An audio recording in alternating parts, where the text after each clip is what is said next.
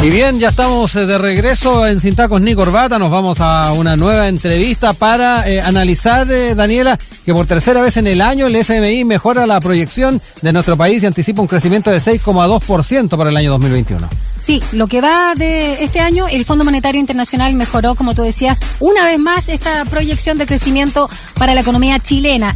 En enero, de hecho, el organismo había anticipado un 5,5, pero de acuerdo a la última actualización dada a conocer, la superó alcanzando este 6,2, que es una mirada optimista que plantea que nuestro país será el primero en la región en volver a niveles precrisis sanitaria para finales de este mismo 2021. Y no solo eso, el informe agrega que también será el primero en llegar a los 30 mil dólares per cápita para el año 2026. ¿Cómo podemos interpretar estas proyecciones? Además, en medio del peor momento de la pandemia de COVID-19, lo vamos a comenzar a conversar a esta hora con Manuel Riesco. Él es economista, vicepresidente del Centro de Estudios Nacionales de Desarrollo Alternativo, el SENDA. ¿Cómo está, Manuel? Muy buenos días. Muy buenos días y muchas gracias por su invitación. Qué buena voz de radio tienes, Manuel. Te felicito. Te vamos a contratar. Tienes una linda voz de radio.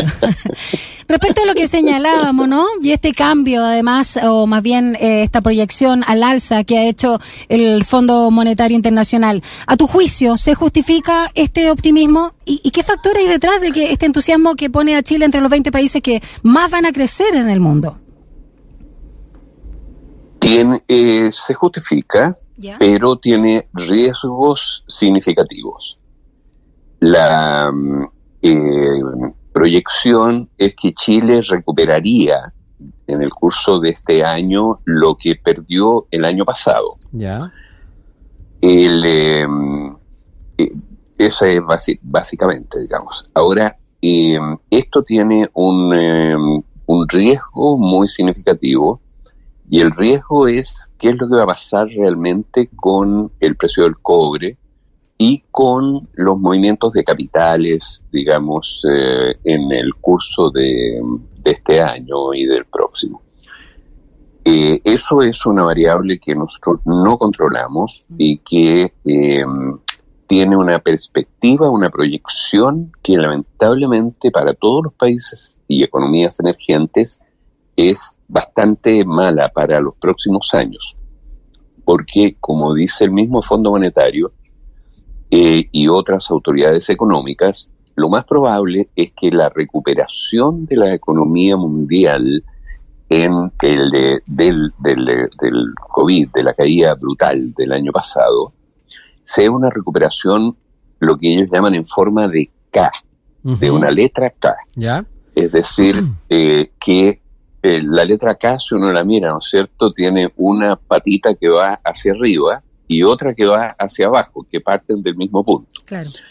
Entonces, eh, lo que proyecta el Fondo Monetario es que, y otras, eh, otras instituciones, prácticamente todas las principales, es que las economías desarrolladas son la patita que va a ir para arriba. Se van a recuperar muy fuerte especialmente la economía norteamericana, pero también las europeas, y sobre todo porque dejaron atrás las eh, políticas eh, así llamadas austericidas, es decir, ahora están inyectando, digamos, estímulo fiscal y monetario eh, muy, muy fuerte, sin precedentes en realidad. Entonces, las economías desarrolladas se van a bueno, crecer muy aceleradamente. Ahí está la clave, ahí está la clave entonces, ¿Dónde estamos nosotros? Manuel, porque eh, está el tema que planteas tú, el, estímulo fiscal que eh, desde hace un tiempo también ya han estado haciendo estas economías a sus eh, países y es algo que de alguna manera también se le ha criticado un poco no solamente a nuestro país, sino que también a otros países que han estado ahí todavía reticentes a inyectar recursos. Claro, porque el problema que hay es que es muy curioso ¿eh? mm. cómo funciona la economía mundial, porque si ustedes se dan cuenta son lejos las economías más grandes, entonces si se desarrollan muy rápido, eso es una verdadera aspiradora de capitales. Mm. porque requieren masivas eh, cantidades de capitales para hacer ese crecimiento rápido. ¿De dónde salen? En parte salen de aquellos capitales que bajaron a las economías emergentes cuando las de arriba estaban en crisis. Entonces, ¿qué es lo que se produce? Una salida de capitales muy fuerte de las economías emergentes y esto hace caer simultáneamente, digamos, las monedas, los, eh, las bolsas, eh, las materias primas, todas en conjunto, eh, etcétera. Es decir, los largos periodos de recuperación fuerte de las economías desarrolladas son los peores periodos mm. de el precio de las materias primas y toda esa cosa. Entonces, el, eh, todo esto que se llama el complejo emergente, que son las monedas, las eh, bolsas y las materias primas. Y las deudas, ¿eh? ojo. Sí. Y las deudas, que es lo más riesgoso. Entonces, eh, por lo tanto, la perspectiva depende de que la economía chilena logre zafarse de este ciclo. Entonces, ¿qué es lo que tiene que hacer a nuestro juicio? Y eso nosotros hemos insistido mucho. Mm. La economía chilena lo que tiene que hacer es de partida inyectar recursos nuevamente y la forma más fuerte y más poderosa y mejor y más eficiente de hacerlo es retirar fondos de las AFP ah. y suspender el ahorro forzoso. Eso es lo principal. Ahora, eh, por otra parte, ustedes se dan cuenta que esos recursos que llegan de las, eh, de las AFP, que son recursos de los trabajadores que se los habían apropiado, ¿no es cierto?, los mercados financieros, eh, se vuelven al país también y por lo tanto contrarrestan esta salida de capitales. En parte importante están afuera. Manuel, ¿y qué haríamos con esas lagunas que quedarían si es que efectivamente ponemos este, este, esta pausa al ahorro forzoso?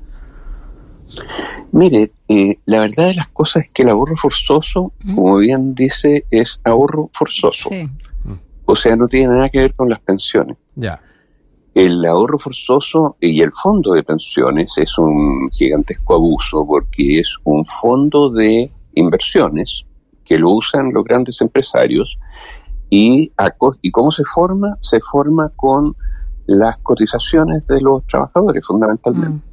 Y los trabajadores y el fisco, eh, digamos, le hacen a las AFP todos los años un aporte inmenso de mm. dinero. En el caso de los trabajadores las cotizaciones son 10 mil millones de dólares, y, eh, y el fisco les agrega 2 mil millones de dólares más. Eh, y, la, y con eso, digamos, la AFP, imagínense, son 12 mil millones, entonces las AFP eh, pagan las pensiones, que son como 6 mil, y se queda con el resto. Claro. Mm. Y todos los años es lo mismo. Es que no es que se queden, sino que forman este gigantesco fondo de inversiones que lo usan para financiar su negocio. Pues entonces, lo que hay que hacer es, terminar con ese abuso, devolver ese fondo y, por supuesto, a los trabajadores hay que seguirles registrando lo que cotizan para que le valga para su pensión. Pero el dinero de las cotizaciones no hay que usarlo para otra mm. cosa que no sea para pagar pensiones. Y con eso se pueden duplicar las pensiones y ahorrarle al fisco todos los subsidios. Estamos conversando con Manuel Riesco, economista, vicepresidente del Centro de Estudios Nacionales de Desarrollo Alternativo, Senda. Eh, Manuel, eh, en el reporte de Gita Gopinath, economista jefa del Fondo Monetario Internacional, señala que la adaptación a la vida pandémica es uno de los factores que están impulsando justamente la economía global, eh, a pesar de que se está moderando, no, bajando la movilidad. si vamos a, Chile, lo que está sucediendo, tú señalabas también este tema del el retiro, no, de los fondos de pensiones la crisis obviamente que están viviendo muchos chilenos y chilenas, sobre todo la llamada amplia y a veces abstracta, incluso para las autoridades clase media. ¿Y qué pasa, cómo ves tú también eh, lo que está sucediendo, sucediendo con los millonarios chilenos, que aumentaron su fortuna en un 70%? ¿Y qué piensas también de este impuesto a los súper ricos? Eh, una buena idea, pues. Una muy buena idea. Mira, aquí hay tres grandes buenas ideas que yo creo que tendrán que implementarse en los años que vienen y que son las principales para eh, corregir la, eh, los abusos y la, y la mala distribución del ingreso. Una es esa, es decir, hay que hacer, eh, hay que poner el impuesto a los super ricos y hay que hacer otras modificaciones tributarias que tienen que ver con terminar con algunas exenciones y, y, por otra parte con alguna evasión. Y eh, eso es las medidas tributarias, ese es un, grupo de, cosas. Pues lo segundo es eh, esto del, eh, del, ahorro forzoso, pues. devolver el, terminar con el ahorro forzoso, porque el ahorro forzoso es un traspaso de fondos gigantesco desde los trabajadores a los empresarios. Pues. Entonces, el que lo devuelvan es una medida de un impacto redistributivo, como no hay, es gigantesca. Mire, fíjese usted que el año pasado se devolvieron, se recuperaron, digámoslo así, los trabajadores recuperaron, 10 millones de trabajadores recuperaron eh, algo así como 36 mil millones de dólares. Ahora, si usted compara esa cifra con el total de los salarios pagados en el año 2020, son un 41%. O sea, en otras palabras, la restitución de fondos significó aumentar la masa de, que, de dinero que recibieron los asalariados en un 41%. Ahora, la participación de los salarios sumada a esta masa en el Producto Interno Bruto subió de un tercio a 46%, casi el 50%. Eso no se había visto desde 1973. Mm. Es decir, el impacto redistributivo que tiene terminar con el abuso del ahorro forzoso, aparte que permite mejorar las pensiones y ahorrarle al fisco los subsidios, eh, es que tiene un impacto redistributivo gigante, gigante. Ahora, lejos, y eso hay que hacerlo, bueno, pero lejos la medida más importante de todas ¿Mm? es terminar con, o sea, recuperar el sueldo de Chile, es decir, recuperar el cobre.